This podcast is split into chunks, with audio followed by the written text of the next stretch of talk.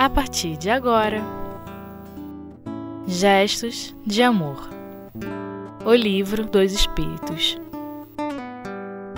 Expiação e Arrependimento. Terceira parte. Com Tiago Barbosa. Olá, queridos amigos, queridas amigas, muita paz para todos nós, que o alto possa envolver os nossos corações em mais um programa da nossa web rádio do Espiritismo.net e hoje estudando a magnífica obra O Livro dos Espíritos. Né? Estamos na, na quarta parte, no capítulo segundo, que trata das penas e gozos futuros, né? onde Allan Kardec vai tratar da expiação e do arrependimento. Então, nós estamos, em verdade, dando continuidade a essas reflexões, né? E vamos começar, portanto, da questão 997, onde Allan Kardec interroga assim: Vêm-se espíritos de notória inferioridade que são acessíveis aos bons sentimentos e às preces feitas em seu favor como se explica que outros espíritos que se deveria julgar mais esclarecidos revelam um endurecimento e um cinismo a toda a prova? Olha só que interessante, né? Porque se por um lado, né, Allan Kardec reconhece que espíritos de notória inferioridade eles são acessíveis aos bons sentimentos e às preces, outros, um pouco mais adiantados no sentido de serem esclarecidos, serem mais esclarecidos, é, esses espíritos revelam um endurecimento, quase que são inacessíveis, muito embora as preces, né, e os bons sentimentos. Então, como é que é isso? É? Vejamos o que diz aqui os espíritos superiores. A prece só tem efeito em favor do espírito que se arrepende. Arrepende. Aqueles que, impulsionado pelo orgulho, se revela contra Deus e, e persistem nos seus erros, exagerando-os ainda, como fazem infelizes espíritos, nada pode receber na prece e nada receberá até o dia que uma luz de arrependimento o esclareça. Olha só que interessante. Nós podemos dizer que nós temos um exemplo muito claro muito vívido desta questão é na obra Nosso Lar, com o próprio espírito de André Luiz. André Luiz desencarna e era, digamos assim, uma pessoa esclarecida, né? Tinha, enquanto encarnado, muitos conhecimentos, né? Era, digamos assim, é, um médico que não ignorava, de certa forma, é, os valores morais, né? tinha uma, uma, um certo grau de inteligência interessante, enfim. Mas ao desencarnar, a sua mãe, juntamente com outros benfeitores espirituais, em vários momentos tentou resgatá-lo. Tentou cooperar com o seu soerguimento. Mas ele estava quase que inacessível. Inacessível. E ele só conseguiu o socorro espiritual necessário quando quando ele se recordou de Deus. Na verdade, ele não se recordou de Deus ele aventou a possibilidade de haver um Criador.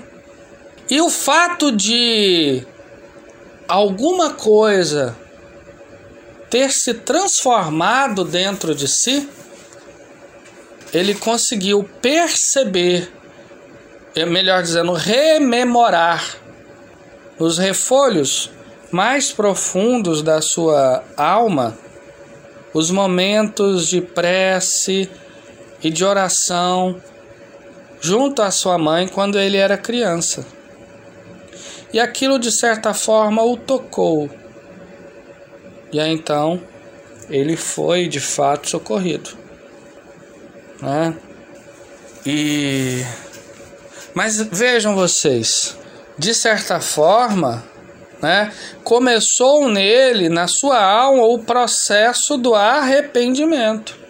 Era um homem com, muito embora esclarecido, com ideias muito enrijecidas no campo da espiritualidade.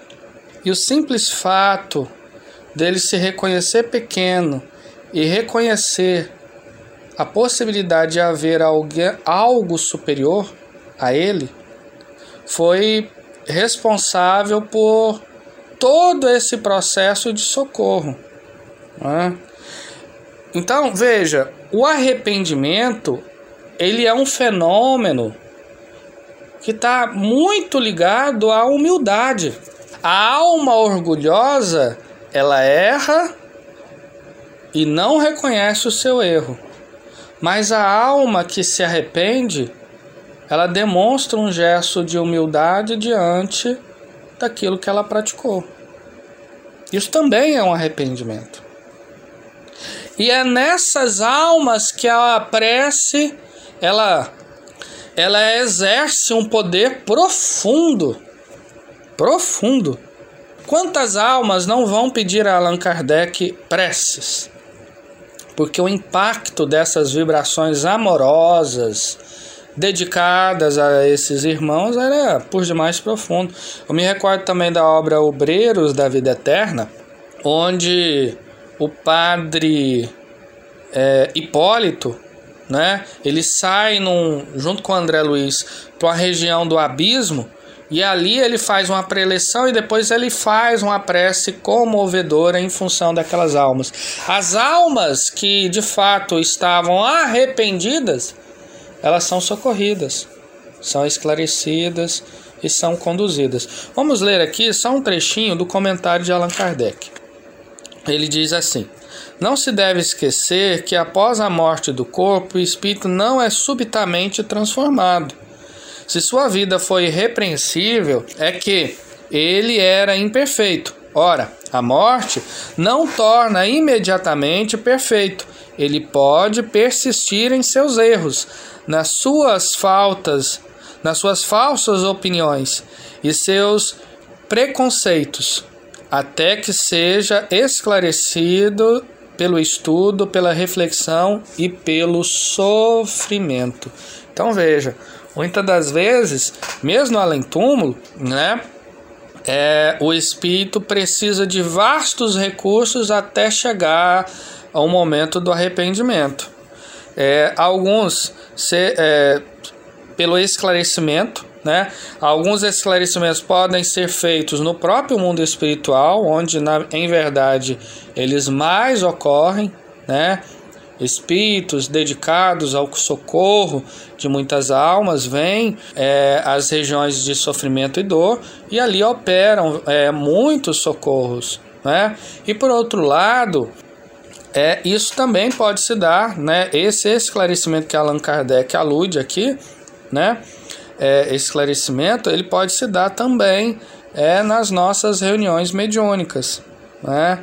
Agora, Muitas das vezes é só o sofrimento que vai quebrar aí o crisol do orgulho, da vaidade, e muitas das vezes isso pode demorar muito tempo, né? Muito tempo. Mas, muito embora o tempo, todas essas almas, né, são acessíveis ao arrependimento, são é, elas de fato é, é, podem operar aí a reconstrução, o soerguimento das suas vidas né, para uma jornada, digamos, mais feliz. Né? Mas tudo, sem dúvida, começa pelo processo do arrependimento. Isso pode se dar via sofrimento ou via reflexão, via estudo. Então vamos para um breve intervalo e já retornamos.